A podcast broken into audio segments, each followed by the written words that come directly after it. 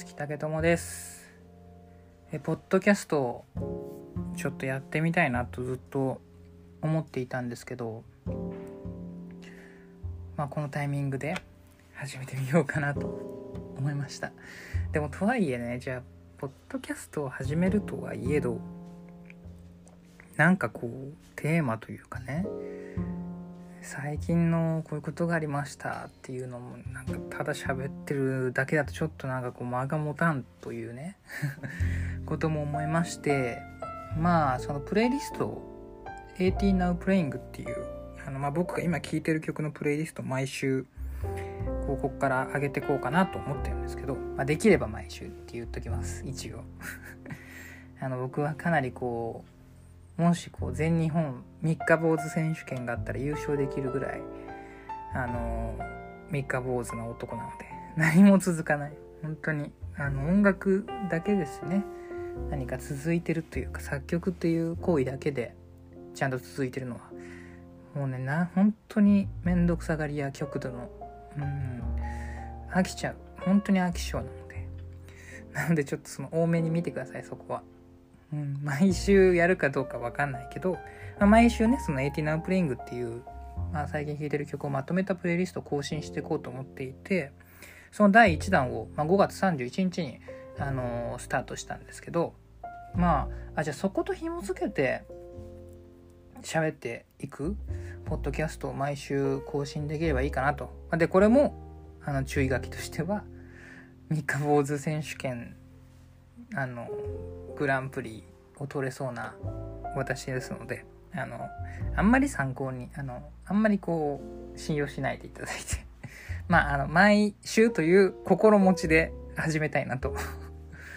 気合はあります。うん。でもその気合は3日と続くかわからないっていうその暫定的な気合はあります。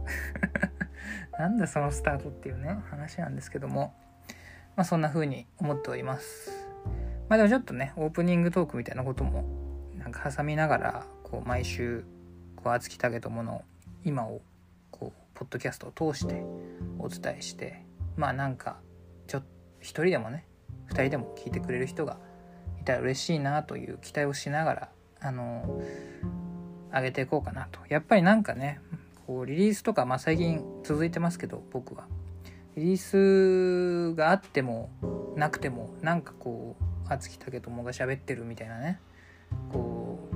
うコミュニケーションじゃないですけど。そういう場があればいいなとは思っていたんですけどその継続が本当苦手なんでね。あのあんまりこう信用しないでください。何回言うんでっつってな。では最近あの5月にですね、え、カモフラージュと悪者という2曲の新曲をリリースいたしました。どうでしたか？あのまあ、カモフラージュは次夏に出るアルバムのリードトラックでもあるので推し曲という感じですけどあのかなり前からある曲だし何回聴いても本当にいい曲だなと思えてでこの前そのカモフラージュの PV 撮影もしてきました。PV って今言わないか。ミュージックビデオ。MV 撮影ですね。まああのー、初めて僕出演しました。はい。あの熱木武友としては初めて。あのでまあ僕やっぱライブとかにもそんなにこう積極的なタイプの人間じゃないしなんかこうやっぱ作ることが好きで音楽やってるので、まあ、そこもあんま理解してもらえないんですけどね。過去の曲っていうよりは今の曲で今何を作るかってことが大事な人間なんですけどでもなんか PV で また PV つっちゃった。MV であのー、実際過去の、まあ、カモフラージュっていう作った曲をこう歌って再解釈して映像作品になるっていうこの時間を経てあやっぱりその作った曲を自分の体とかで再解釈して再表現する自分の体で表現するっていうことも音楽家の、まあ、一つの使命というか仕事なのかなという感覚にはなりましたね。かといってじゃあライブを今すぐめっちゃやりたいですとはなんないんですけど性格的に。まあでもちょっと外に気持ちが開けた感覚はありましたね。うん。まあその MV もあのそう遠くない未来にあの公開すると思いますのであの楽しみにしていただけたらなと思います、まあ、また公開されたらその作品については詳しく語ろうかなと。で「悪者」という曲はあの、まあ、ダークサイド熱き竹友という感じで、まあ、今年の1月3日ぐらいから作り始めた曲なのでなかなかこう割と新しいあの、まあ、夏に出るアルバムかなり去年2020年の下半期にほとんど作ってるんですけどこの「悪者」だけは本当にまっさら今年から作り始めた曲でもう1ヶ月ぐらいずっとトラックをいじってて、あのまあ、正直ちょっとスランプの時期なんかあんまりこう作ってて楽しくないなみたいな気持ちの時期があってその時期に作ってたんですけど、まあ、だからこそ本当に粘りで作り上げた音像という感じでもあったりするのでちょっと音量を1個上げて聴いていただけると迫力というか楽曲の奥行きを感じることもできる気がするのであのもしよろしければ音量を1上げて聴いていただけたらなと思います。でまあセカンドアルバム全曲トラックダウンも終わりましてあとはマスタリングだけという感じで。マスタリングも近いうちに行いますのでそうなるとアルバムがようやく完成ということで。もうね本当に卓録で一人で作った作品とは思えないですよ。どんだけ手数みたいな。どんだけの手数よみたいな。本当にあの我ながら途方がないなと聞いててこれはすごいなと。ねだからちゃんと世の中に届いてほしいなという気持ちはすごくありますね今回のアルバム。まあそのアルバムについてもまだ語れることも少ないのであのリリースの時期にねちゃんと話そうかなとは思ってますけどもう40分ぐらいありますからね。無口な人が30分ぐらいだったんでなんかこう容量というか大きさもスケール感も広がってる作品なのであのお楽しみにしていただけたらなと思います。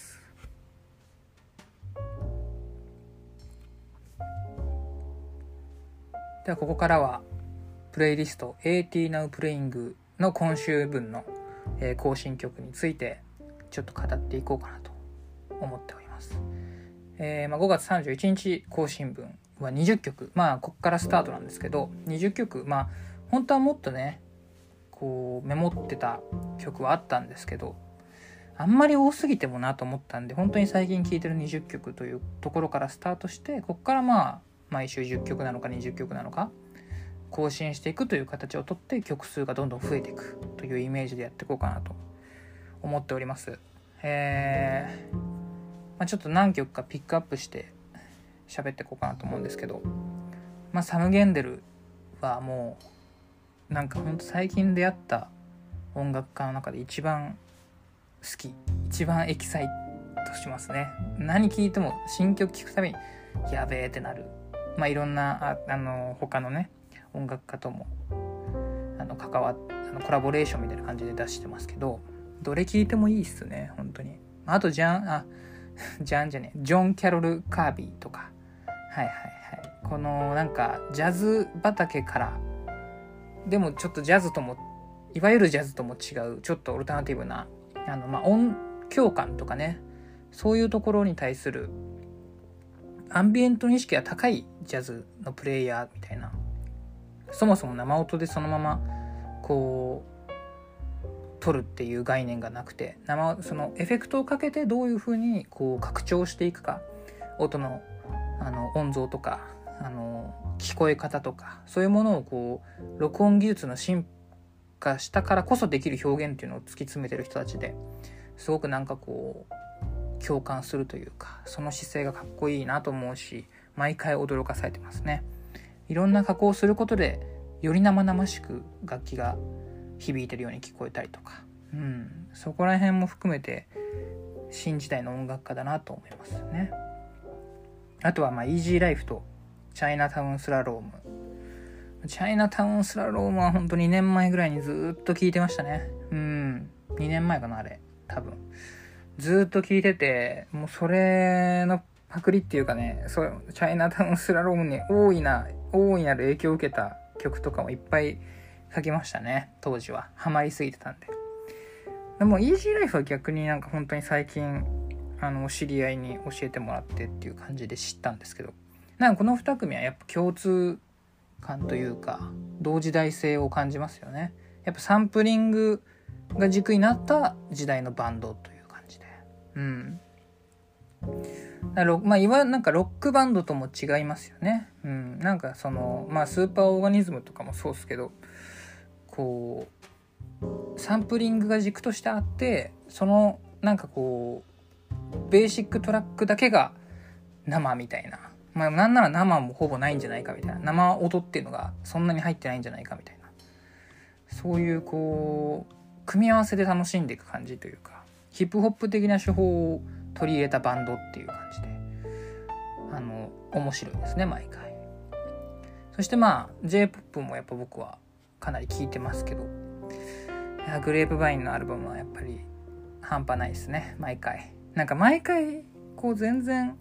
違うアプローチで全然違う角度で名盤を出してきてでも毎回グレープバインみたいなその変わらないみたいな変わってんのに全然変わんない感じもするしなんかその変わり続けながら、ん？変わらないまま変わり続ける感じ。それがすごい。うん、新しい果実というアルバム全体がすごかったですね。特に僕はヌバタヌバタマって曲が一番、あの、フェイバリットでしたね。そして、えー、中谷美紀さんの砂の果実。まあ、この曲は坂本龍一さんが作った曲ですけど、この、こういうコード進行弱いんですよねなんか。90年代後半にちょっとあったようなオルタナティブなあのポップソング J−POP みたいなところのよくあったコードではあると思うんですけど弱いですねもうイントロのもうジャーンっていうジャーンっていうピアノのこうザーンっていう白玉だけで白玉でもないのか。まあ刻んでるか。まあでもそのピアノのワンコード目でズキュンみたいな。僕のなんかこうやっぱ音楽って性癖みたいなところがあるので刺さる時はやっぱもう刺さるんですよね本当に心とかに。うん、なんかもうその自分にしかない癖みたいなところがあってそのコード進行を一発目で射止められちゃうんでずっと最近また聴いてますね。まあ、昔からすごい好きな曲であの定期的に聴いてますけどね。そして、えー、今年僕の中で激推しのエリカド・カシエルさん。今までなんか3をつけたりつけなかったりしたけどいやこの「ドラマ」って曲先行シングルだったんですけど聴いて本当にこう一発でやられましたね。そのやっぱすごい古い感じっていうか懐かしいじゃないですか。2000年とかあの辺りの音像というか。でその時期のこう曲聴いてると散々やられてる手法なのにやっぱ20年ぐらい経つと新鮮に聞こえるというかね。まあ今のやっぱ音響感とかも入ってますしなんかこのアプローチいいなっていうのを久々になんかそういうの。でしかもすごくポップで聴きやすいっていうね。うん。やられましたね。でまあ真ん中ら辺は本当になんで今ここに来てシードとかプリンスなんだろうっていうところがありつつなんかちょっとスティービー・ワンダーを聞き返そうとかプリンスを聞き返そうみたいな時期があったんで聞いてましたね。あとまあブレーメンと浦上壮樹さんはもう本当にあの同時代のこう日本の音楽家として大大大リスペクトしてるお二組ですね、はい、すごすぎますね。で、えー、あとアリス・フィービー・ルーというアーティストですね。あのー、なんかエニーっていうバンドをやってた工藤さんがストーリーとかにインスタのストーリーに上げてて僕多分知ったんですけど。なんかめっちゃ好きっすね。このアルバム。このアルバム全体がめっちゃ好きででもこの曲が特にまあ「Only When I」っていうプレイリストに入れた曲が一番好きでこの曲を聴いて、あのー、僕は「インテリア」っていう曲を作ったんですね。もうその勢いのまま。だからある種パクリになっちゃうのかもしれないけど、まあ、全然違いますけどアプローチとして。まあでもイメージとしてこういうの作りたいなみたいな。そのインテリアって曲ができて夏に出るセカンドアルバムの次のこう方向性が見えたっていうそういう大事な曲になったのでなんかそのきっかけをくれたという意味でアリス・フィービー・ルーはもう感謝してますね。ずっと聴いてます、そして、まあ、後半重めのジャズ祭りが 重めのとか、まあ、長尺のねジャズセクションがあり終わっていくみたいな流れをなんとなく考えながら組んだんですけど、まあ、アリス・コルトレーンとかはこう悪者作ってる時とかにずっと聞いてて。そういうのもあって今回このプレイリストに入れたんですけど。なんかこの重い重い感じっていうかな。単純にそう言っちゃうのダメなのそう言ったらダメなのかもしれないけど。でもなんか今トレンドとしてそのちょっとそのハープだったりハープ思考的なこうニュアンスって最近ねあるじゃないですか。なんかそういうところもねこうもう少しうまく新曲とかに取り入れていけたらいいなみたいなことも思っててそういう意味でもなんかアリス・コールトレンとかはよく聞いてますね。うん、という感じでまあバババッとこれねやっぱ一個一個めっちゃ語っていくと本当に長くなっちゃうから僕さらっとやっぱ聞ける感じにしたいし僕もねあんま毎週1時間撮んなきゃとか思ってるとあの無理やから 続かんからさその程よいね程よい尺を見出しながらあの探しながらやっていくので週によってすっごい短かったりすごい長かったりするかもしれないですけどまあそういうのができる自由さも含めてポッドキャストの良さだと思うのであのあんまりこう堅苦しくなくやれたらいいかなと思っております。で今日語った、えー、曲たちは、えー、僕の Spotify アーティストページ AT Now Playing というプレイリストからあの全部チェックできますのでその解説としてのこのポッドキャストだったまあ今の解説を聞いた上で僕のそのプレイリストを聞いていただけると松木武友が今どんなこう音楽を聴いていてどんなある意味精神状態なのかも分かってもらえるような気がするので あの興味がある方は是非聴いていただけたらなと思います。それでは多分また来週お会いしましょう。あつきたけともでした。じゃあね。